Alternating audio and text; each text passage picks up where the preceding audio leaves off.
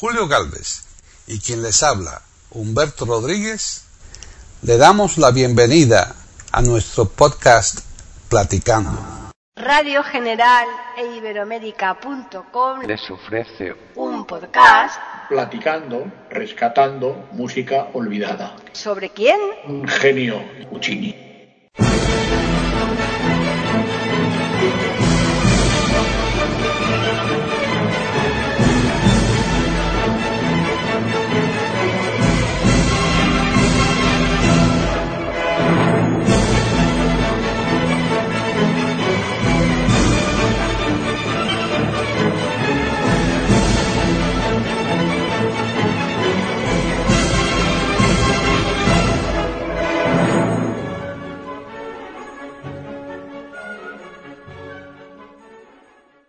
Bienvenidos otro día más aquí a iberoamérica.com y radiogeneral.com para escuchar un podcast de Platicando, podcast rescatando música olvidada. Aquí estamos Hilario Alonso y yo, que soy Paqui Sánchez Galvarro. ¿Qué tal, Hilario? Pues muy bien, con frío y con tiempo desapacible aquí en esta ciudad, pero bien. Estamos emitiendo desde Madrid, claro. Efectivamente, Bueno, estamos yo, ya... yo no sé dónde, yo no sé dónde emitimos, sé dónde producimos, pero Eh. dónde emitimos.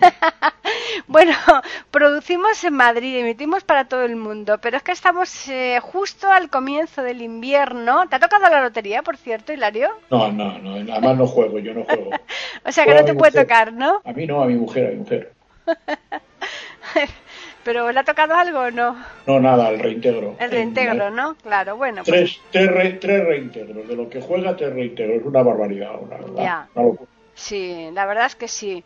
Esta lotería de, de Navidad que se juega aquí en España, eh, que normalmente es el día 22 de diciembre, es la que menos toca, pero es la que más se juega, ¿no? La que más se participa. Sí, sin duda, sin duda. Esta lotería mm, creo que factura como un 40% de toda la lotería que se factura al año. Una barbaridad. Está bien, sí. sí. Sí, sí, sí. Bueno, y eh, la semana pasada estuvimos haciendo un podcast eh, en Cuba, ¿no? Con un, un español cubano y de música interpretada al piano. Pero hoy yo creo que nos vamos a Italia, ¿no? Hoy nos vamos a Italia, que está cerquita Italia, ¿eh? En avión a Italia se tarda una hora y cuarto, hora y media nada más, ¿eh? Sí, no es como a Cuba que se tarda 8 o 10 horas, ¿no? Como poco. Sí, sí, sí, sí, se tarda mucho a Cuba. sí. Mm. Pero bueno, pasamos de un clima eh, continental a un clima tropical y ahora pasamos de un clima continental a un clima mediterráneo en parte. En parte, eso es. Sí, sí Porque porque otra parte no. Está- están un poco parejos a nosotros. Quizás un pelín de más calor, pero no te creas que mucho más. Deben andar por ahí, por ahí, ¿no? No, mucho más, ¿no? Porque en Marbella, por ejemplo, está muy bien. Hmm. Y en Canarias está muy bien. Sí. Bueno, entonces dinos de quién vamos a hablar hoy. A ver, cuéntanos. Pues hoy vamos a hablar de un autor que este sí que le conocéis todos. Vamos a hablar de Giacomo Puccini. Claro, porque es que es- nos retrotraemos solamente al siglo pasado. Entonces, ¿no? O, o incluso Bueno. antes, ¿no? Antes. Él nace en el siglo XIX, Por eso. él nace en 1858 Exacto. Y muere en 1924. ujú. O sea que dura 76, 77 años, que está muy bien. Está muy bien, sí. Y anda, pues eso, igual que le pasaba a mm, Esteban Salas, que está a caballo entre dos siglos. Efectivamente, está a caballo entre dos siglos. Pero bueno, tú y yo también estamos a caballo entre dos siglos. Es verdad. sí, es que yo creo que casi es lo más normal eso, ¿no? Salvo que aquellas personas que nazcan a primeros de siglo y todo su recorrido lo tengan en, en- uno, ¿no? Yo creo que lo, se da más, ¿no? Eso, vivir en... Hombre, la- la- las personas importantes lo somos porque realmente estamos eh, en, un, en un momento histórico pues también importante y por eso somos importantes. Modestia, modestia aparte. Oye, lo- pero eh, Hilario, lo importante sería en este caso vivir en tres siglos, que esos son ya los elegidísimos, ¿eh? Bueno, a eso, hombre, a ver si podemos hacer alguna tertulia eh, con respecto a eso. Mm. Tú sabes que eh, ahora, eh, permíteme hacer un inciso en el programa. Sí. Tú sabes que ahora mm, los científicos, hay un movimiento que, que los científicos dicen que, que la muerte mm, pues eh, es un sinsentido. Yo no soy científico y también lo digo. La muerte es un sinsentido. Eh, se piensa que, que se puede aspirar a vivir pues casi eternamente. ¿eh? O sea, nos morimos porque hay un fallo mecánico, hay un fallo orgánico y entonces nos morimos. Entonces se tiende a corregir esos fallos. Y prueba de lo que estoy diciendo es que la gente ahora vive más eh, en, en 100 años, se ha multiplicado prácticamente por dos y a veces por dos y medio la, la edad media de la mortalidad. Y eso pues es un avance importantísimo. Sí, y eso que todavía, como es lógico y pasará, yo creo que siempre existe la mortalidad infantil, que eso baja la media bastante. Por supuesto, por supuesto. Pero es que la mortalidad infantil antes moría uh, los niños, y estamos hablando de países desarrollados, ¿eh? Sí, sí, claro. Morían los niños, eh, había una mortalidad de un 15, de un 20%, y ahora la mortalidad es de un 5 o de un 7 por mil. La Sí. mortalidad infantil. Infantil, claro, claro. Mm, Sí. Pero vamos, yo como, como a ti te propongo, que tú eres una de las presentadoras principales de esta casa, que un día en tertulias hablemos de eso. que es Bueno, muy- pues muy eso no. Hay, Eso hay lo unos hace- avances muy importantes. Lo ¿no? hacemos de modo inmediato. Eso, además, tema muy interesante y que seguro que habrá personas después que nos escuchen eh, que no estén de acuerdo con lo que digamos, pero eso no pasa nada, porque después mm, se yo- puede yo hacer una segunda mundo- tertulia con, con esas voces de- discordantes, ¿no? que no estén de acuerdo, no, pero yo supongo que todo el mundo no va a discutir, eh, no va a discutir nadie o casi nadie que vivimos muchísimo más que antes. Claro, efectivamente. Ujú. Bueno, Hilario, ¿y de quién vamos a hablar hoy? De Puccini, de Giacomo Puccini. Ah, de Giacomo Puccini. Y lo dije antes. Ah, pues es que no, como nos hemos enredado ahora con esto de la mortalidad, la verdad es que no, no, no, no me acordaba.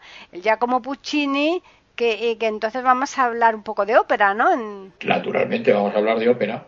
Eh, vamos a hablar de ópera, de, de la cuna de la ópera que está en Italia. Claro. Aunque hay otros países como Alemania, Alemania, sí. eh, como Francia, pues que, que son países donde la operística pues tiene una vigencia, un arraigo y también una vigencia indudable, indiscutible, pero Italia dio grandísimas figuras. Sí, sin Eh, ninguna duda, además. Claro, y Puccini es una de esas grandísimas figuras. Empezamos escuchando algo de música y después ya hablamos de, de un poco de la figura de él, ¿o qué te parece? Empezamos, empezamos. Eh, lo que sí que es cierto que como las áreas son bastante largas, a lo mejor quizás eh, vamos a seleccionar tres solo, ¿qué te parece? ¿Podemos empezar por Madame Butterfly? Ah, muy bien. Bien. Pues empecemos por Madame Butter- Butterfly.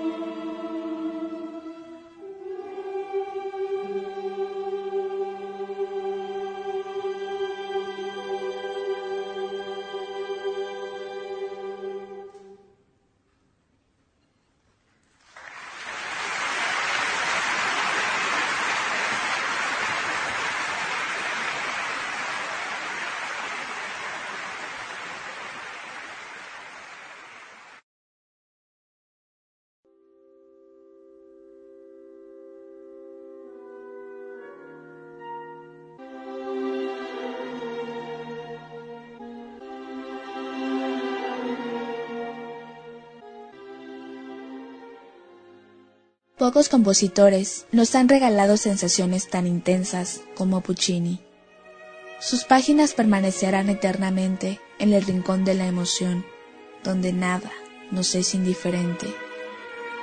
Más allá del hombre elegante con el sombrero ladeado en exceso y el cigarrillo en la boca, ya como Puccini, es el espejo de un cambio de siglo, de una transformación estética profunda basada en el enfrentamiento de ideas opuestas, la ternura y el terror, la belleza clásica y lo grotesco, el orden y el caos.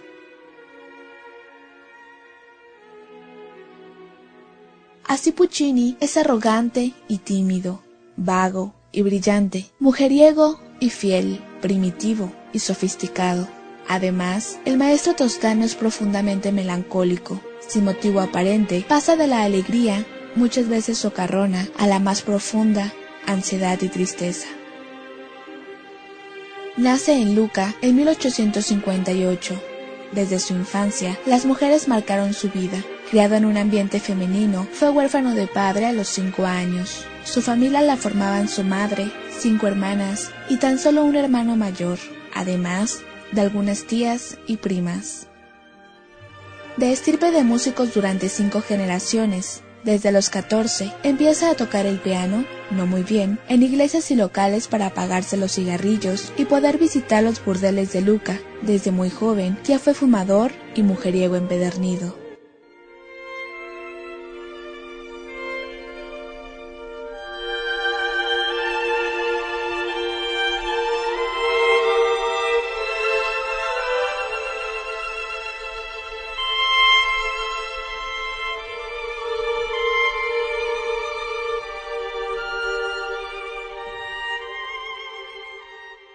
Y hemos oído un área de Madame Butterfly que es pues una de sus mejores óperas, de sus óperas eh, fantásticas, buenísimas, popularísimas también. Claro, la ópera no es popular a nivel, digamos, proletario, esto es evidente. La ópera es un espectáculo, pues, o para entendidos, o para gente que le gusta eh, estar en candelero, que le gusta figurar, que le gusta ir al teatro, que le gusta que le vean, que tiene mucho dinero y que a lo mejor se duerme en la ópera, pero va, porque es lo, es lo que toca. Sí, sí, esas, no, es que lo estás diciendo tal cual, es verdad, sobre todo hoy día menos, porque yo creo que la gente pasa más de todas esas cosas, pero antiguamente, eh, pues hombre, eh, tenía, había que asistir ¿no? Al, palco en donde estuvieras viendo cómo iba fulanito vestido, que se llevaba tal collar, quién la acompañaba, el abrigo que llevaba, o sea,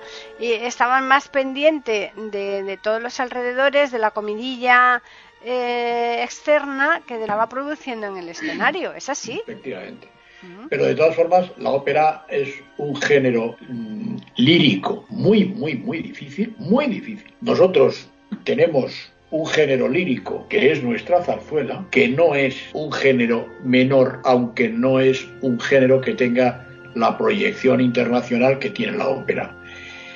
Y nosotros nuestra zarzuela no tiene la proyección eh, internacional, universal que tiene la ópera porque la culpa es nuestra. Es decir, nosotros no nos hemos encargado de que nuestras cosas, que también tenemos cosas buenas, somos un país eh, atípico, pero todos los países son atípicos, todo el mundo es singular.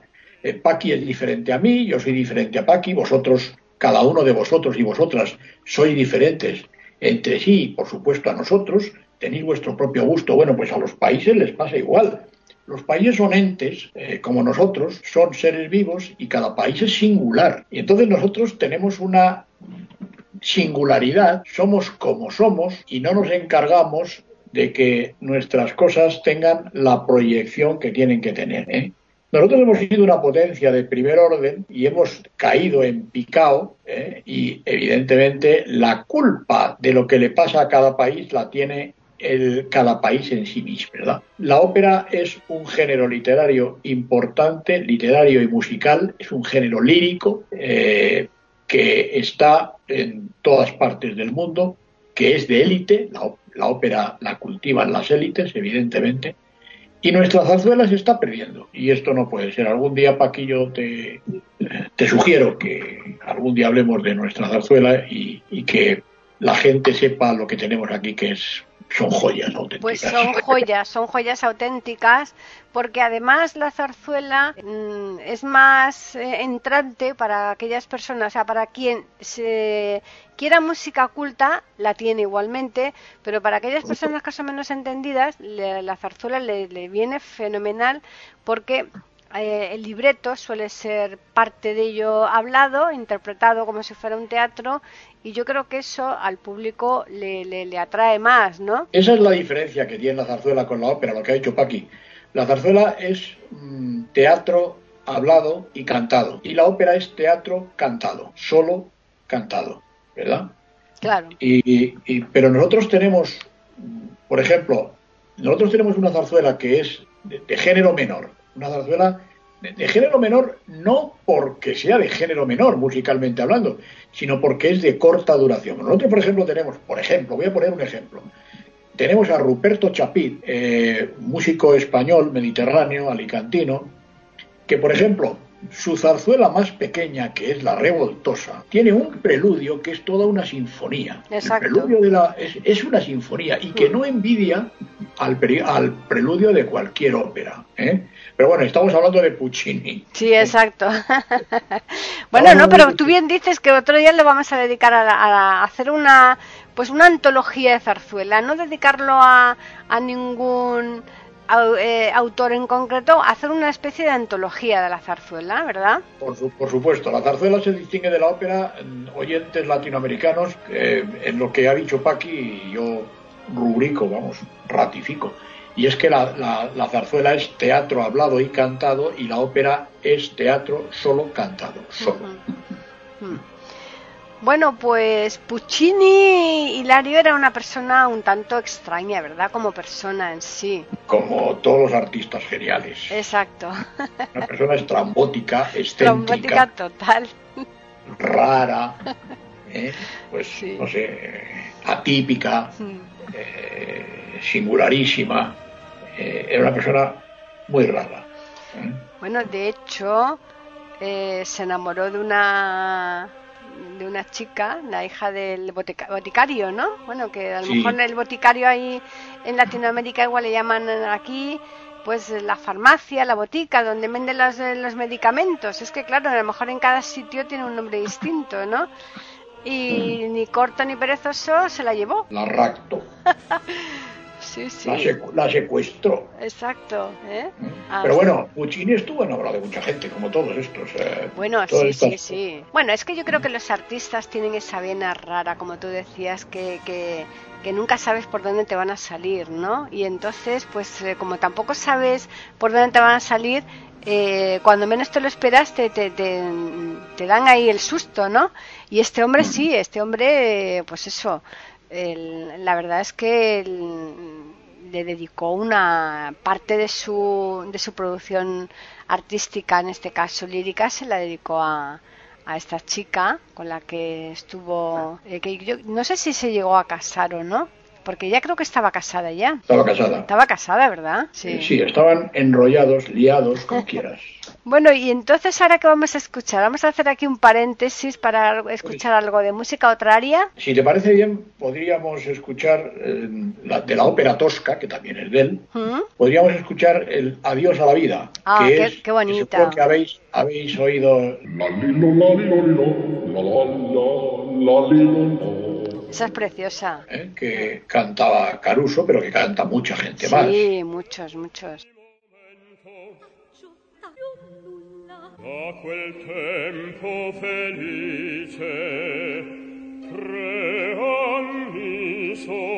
Pueden escuchar otros de nuestros podcasts en eiberoamerica.com.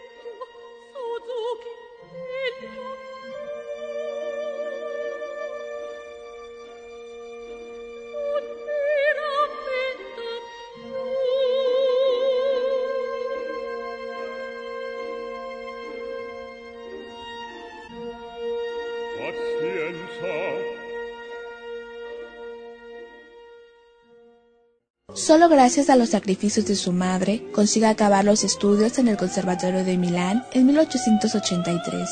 Ese mismo año escribe su primera ópera, Le Billy. Después vendría Edgar por encargo de Ricordi, pero fue Manon Lescaut, estrenada en Turín en 1893, donde Puccini encontró el éxito esperado que le permitió dejar Milán y comprarse una casa en Torre del Lago, donde viviría prácticamente hasta su muerte. Durante esos 10 años pasaron cosas importantes en su vida. La madre muere en 1884 y poco después Puccini se fuga con la mujer de un amigo, Elvira, con la que tuvo un hijo en 1886. Esa unión irregular fue muy censurada por la sociedad de la época. Se acabarían casando en 1904 gracias a la inesperada viudez de Elvira.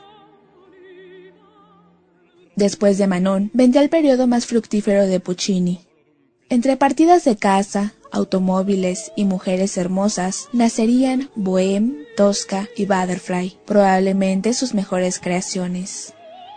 Los años más oscuros de Puccini empiezan con la muerte de su libretista Giacosa en 1906 seguido por el escándalo propiciado por su mujer que la acusó de infidelidad con la joven creadoria, quien debido a esto se suicidaría en 1909. Curiosamente, se descubrió en la autopsia que era infundado ya que resultó ser virgen. El universo de Puccini se venía abajo. Las críticas a su obra cada vez eran más feroces. En el mundo de la música se buscaba la vanguardia, las disonancias, la forma clásica de entender la ópera estaba desapareciendo. Muere Ricordi, su editor, quien la había apoyado en sus inicios y acabó siendo un buen consejero y amigo íntimo. Escribe La Rondine y el tríptico Il Tabarro, sobre Angélica y Janis Kiki. Puccini se siente viejo, abandona Torre del Lago debido a una molesta polución producida por la explosión de una tubería.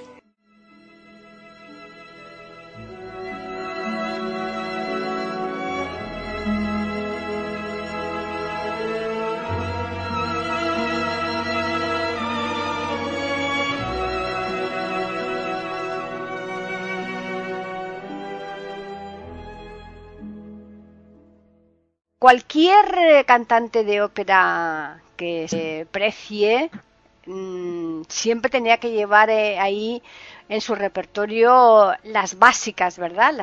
Las, óperas mm, fundamentales, esas no podían faltarles, ¿no? Es que, pero es que la, ópera es un género, yo lo dije antes, muy difícil, Paqui. Mm. de, de hacer, fíjate, Puccini hizo 12 óperas, eh, pero hizo más cosas, es que no solo hizo las óperas, hizo muchas más composiciones musicales, pero es famoso naturalmente por sus óperas, que hizo 12, ¿no? Sí. Entonces, eh, la ópera es muy, muy, muy, muy, muy difícil. Una ópera puede durar tres o cuatro horas. ¿eh? la, la puesta en escena de una ópera, su interpretación, la duración de esa interpretación eh, va a exceder siempre las dos horas, siempre. Es una función de teatro lírica, es decir, cantada, con unas orquestas pues que son grandes, de, 50, 60, 70 profesores, eh, músicos, y con, mucha, con mucho aparato. El montaje de una ópera es muy caro, es, muy caro. Eh, tiene, además, todas tienen una coreografía y todas son espectaculares eh, desde un punto de vista de escenografía, no digamos desde un punto de vista musical. Mm. Pues te hace falta una orquesta importante, te hace falta unos coros, eh, aparte de los tramoyistas, luminotécnicos, decoradistas o como se llamen, eh, un montón de gente. En una ópera pueden intervenir 200 o 300 o 400 personas, sin problemas. ¿eh? Sí, sí, sí. No, yo creo que por eso mm, mm, fundamentalmente los propios gobiernos los que se hacen cargo porque pueden subvencionarlas, es la única manera, si no, y aún así es carísima las entradas, es que, que, no, no, puede ser de otra forma. Sí, generalmente sí, son muy caras. nosotros hemos tenido eh, gente buena, ¿eh? hemos sobre todo intérpretes muy buenos. Claro, esto hemos tenido a Alfredo Kraus, a Pedro la Virgen, a, muchos. Hombre, a Plazo Domingo, Plácido Domingo. con independencia de es una persona polémica, si queréis. Ahora ya sabéis que es una persona muy discutida porque se le acusa de, ser un acosador sexual, tal, que eso, pues, en fin, eh, habrá que demostrarlo, ¿no? Pero Exacto, eso, eso está por demostrar. Claro, eso está por, pero, pero eso no, no supone, eh, yo no creo que haya que discutir la calidad artística de Plaza ah, no, Domingo, no creo. por supuesto, no tiene nada que ver ¿Eh? una cosa, no se puede confundir el tocino con la velocidad, o sea que... Claro, y luego de mujeres, pues ahora la más famosa hemos tenido a Montserrat Caballet, que ya se ha muerto. Pero tenemos una persona muy famosa en este momento que está en Candelero, que probablemente, tenemos a muchas, ¿eh? pero es la mm. persona más, más importante que tenemos ahora, probablemente sea esta chica Ainhoa Arteta, que, ya no es una, que ya no es una chica, ya es una señora, ¿verdad? Pero que es una, es una persona muy importante desde el punto de vista operístico. ¿eh? Sí. Eh, y, tenemos a más gente, claro. Hmm.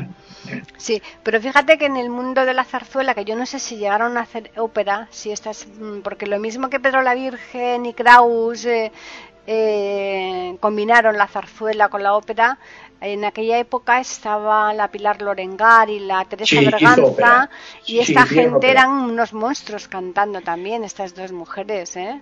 Hicieron ópera, hicieron ópera. Sí, ¿verdad?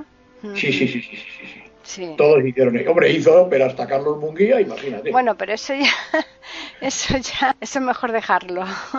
Ya, pues, pero te quiero decir que, todos han hecho ópera y todos han estado cantando en Nueva York y en la escala de Milán y bueno, sí. Sí, pues eh, hablando de, de Puccini, el, el, final que tuvo fue bastante trágico, ¿verdad? Porque mm, se le acusó de, de que había eh, violado a una, una, chiquita con la que le, la tenían ahí en casa. No sé si era, eh, no sé si es que le daba clase de música o si la tenían ahí en casa trabajando para ellos y mm, la chiquita se suicidó, después se demostró que todo era mentira. O sea, la verdad es que eh, parece mentira los enfundios que, y, los líos que se formaban tan tremendos en, en, estas eh, familias, ¿no? de la alta eh, jerarquía, ¿no? Sí, de la alta sociedad. Hombre, yo no pretendo justificar a nadie, Paqui, pero es que esto es normal, o sea, es que es, gente muy... Son artistas cuya proyección de, en, todo tipo, de todo tipo, cuya proyección social, artística, eh, eh, a todos los niveles, es gente tan importante que cualquier cosa, pues, constituye una especie de explosión, ¿sabes? Yo creo que eh, esta gente está sometida pues a pues eso a la crítica total. Es un tal es un sinvergüenza es un no sé qué es un no sé cuántos. Tiene sus detractores y tiene sus fans tiene sus seguidores no claro. No cabe ninguna duda que es gente en este caso Puccini a la que no se le puede discutir su calidad artística no yo no tengo ninguna duda vamos. Claro. No también es verdad que existen las envidias, la rencilla y eso también basta que a lo mejor eh, pues te haya hecho un desplante, un, o algo en que no, no, no, no, no esté de acuerdo, no te guste mucho y tal, para que después vengan esas vengancillas, ¿no? Esas historias. Sí, bueno, entre en ese mundo, eh, igual que cualquier figura que destaque, en su sector es envidiado, eso no cabe ninguna duda. En el fútbol, en la música, en la pintura, en las artes en general, en la ciencia, eh, no, no cabe ninguna duda que es así. Ahora a mí me gusta mucho lo que está pasando en este momento. Por ejemplo, en, en la música pop, ahora es muy. Fíjate, Perales, que se acaba de retirar, ¿eh? música pop, ¿vale? Sí. Eh, ha compuesto a Janet, ha compuesto a Rafael, ha compuesto a Rodio Jurado, se ha compuesto él a sí mismo, naturalmente. Sí, claro.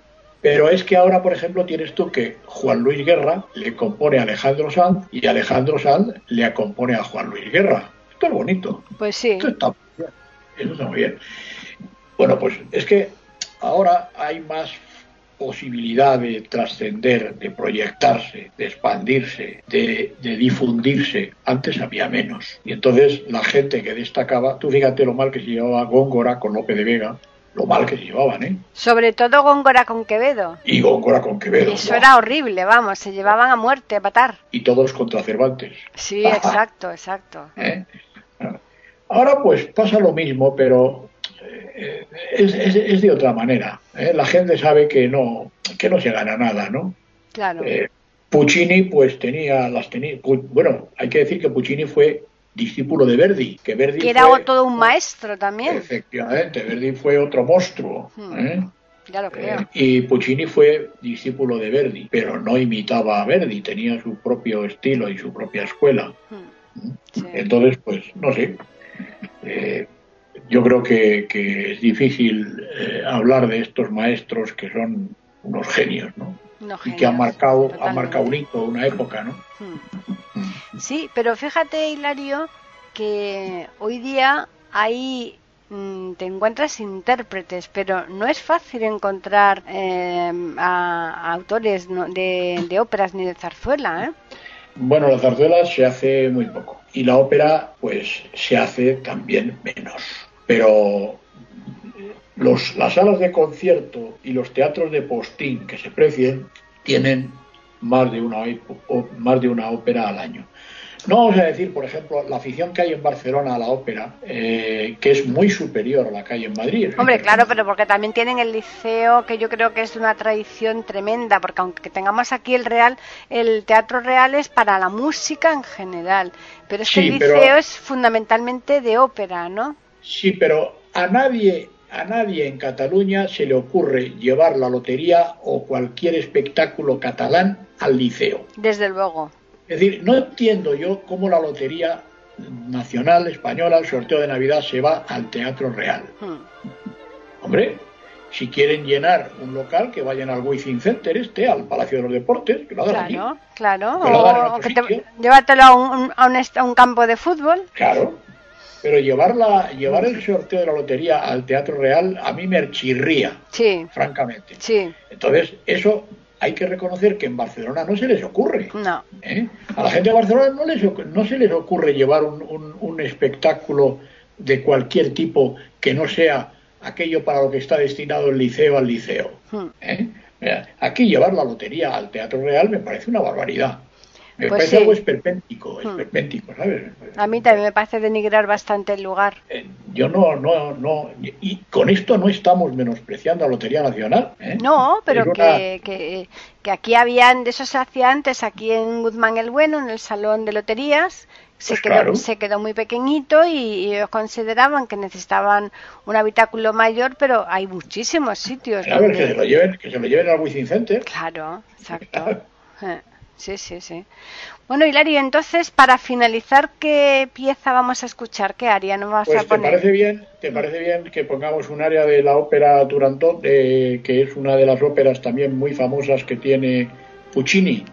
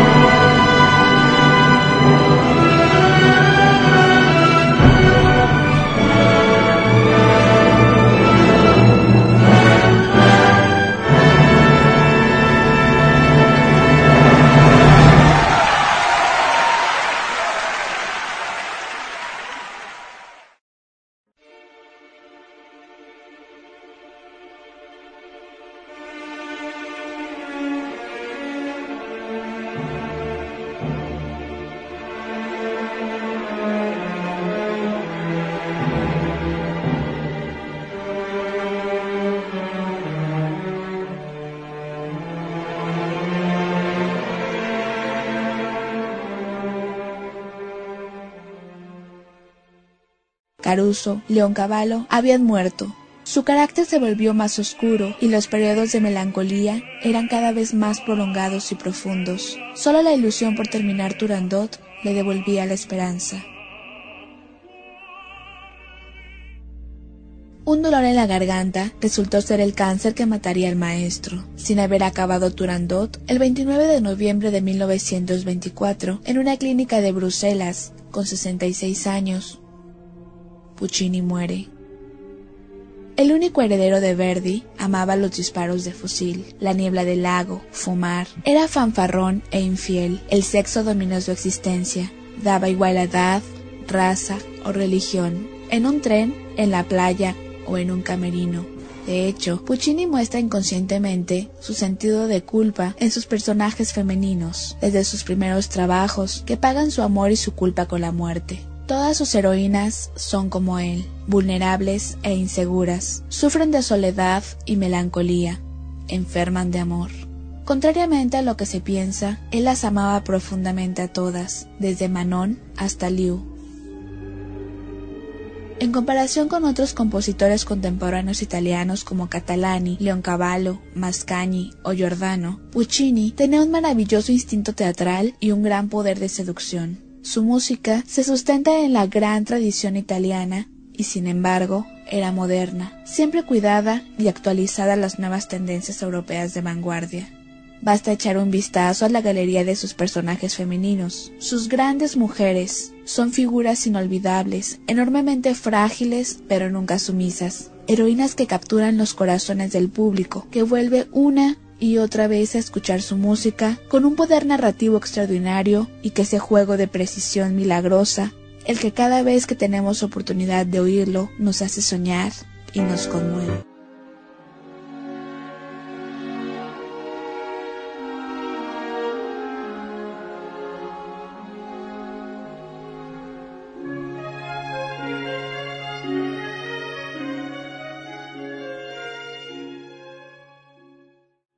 Hemos estado encantados de compartir, de departir con vosotros esta pequeña tertulia, este diálogo, nuestra intervención aquí en, este podcast Rescatando Música Olvidada entre Paqui y yo.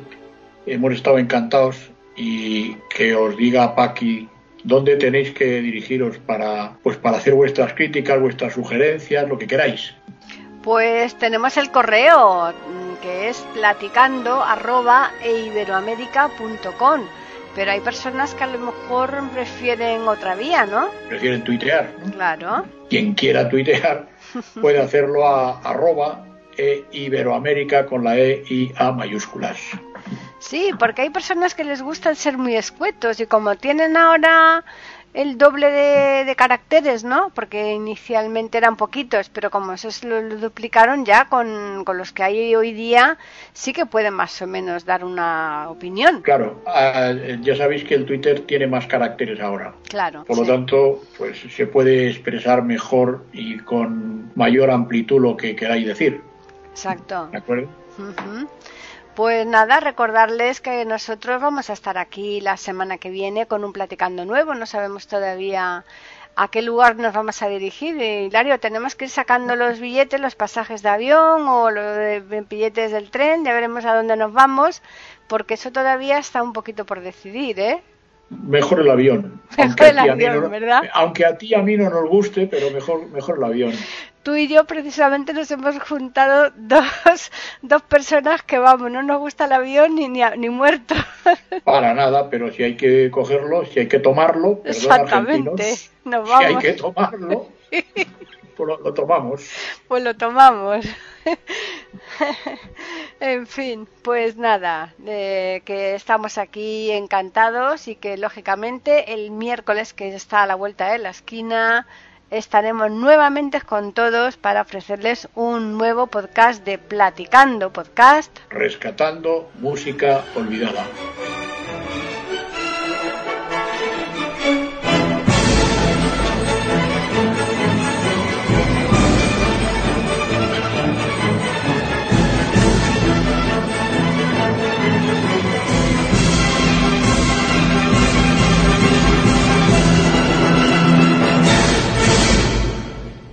Si la música dejara de existir,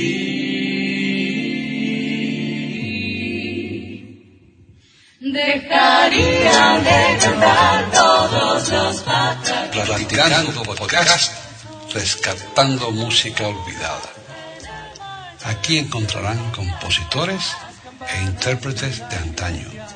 Participación de oyentes que lo deseen, con creaciones propias o aquellas que quieran rescatar. Podcast dirigido por Paqui Sánchez Carvalho. Edición de audio a cargo del productor Julio Galvez Manríquez. Pueden escuchar otros de nuestros podcasts en http dos e.